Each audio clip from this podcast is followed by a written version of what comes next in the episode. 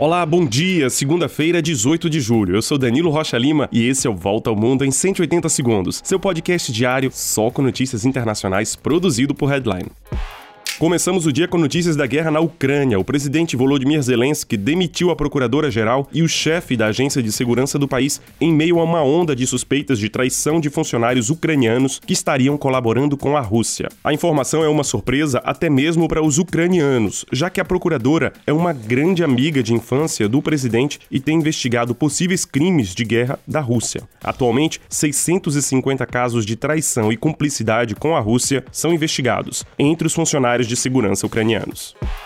Enquanto isso, somente neste domingo, cerca de 3 mil mísseis foram lançados contra alvos na Ucrânia. Os ataques se concentram no leste e no sul do país. Foram registrados grandes ataques nas cidades de Mykolaiv, no sul, perto do Mar Negro, e Kharkiv, a segunda maior do país, situada no leste. Já do lado russo, a guerra já teria custado a perda de 50 mil soldados entre mortos e feridos, segundo as Forças Armadas Britânicas.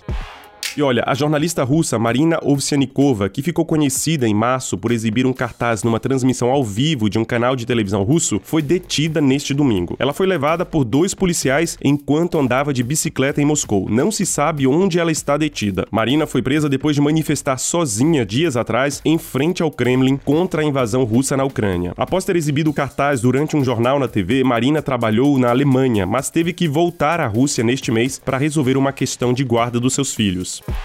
Na Europa, os recordes de temperaturas continuam a ser batidos um dia após o outro. A onda de calor continua na Espanha, na França e chega hoje à Inglaterra, que pode registrar até 40 graus nesta segunda. Na Espanha, um bombeiro morreu ao combater o fogo na floresta. E na França, um incêndio florestal gigante já obrigou a retirada de 14 mil pessoas de vilarejos próximos da cidade de Bordeaux.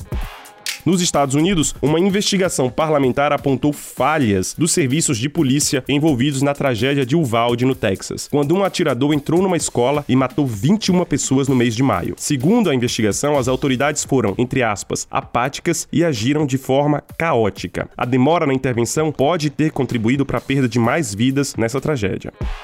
E para terminar, um alerta: dois casos da doença provocada pelo vírus de Marburg foram registrados em Gana, na África. Esses são os primeiros casos no país. A doença é uma febre hemorrágica tão letal quanto o ebola e é transmitida aos seres humanos por morcegos se propagando pelo contato direto com fluidos corporais. A Organização Mundial da Saúde anunciou o fim do primeiro surto na África em setembro do ano passado. E é isso, a gente se encontra amanhã para mais uma volta ao mundo em 180 segundos, um podcast produzido por Headline. Você encontra a gente nos principais tocadores. Um grande abraço, um excelente dia e até mais.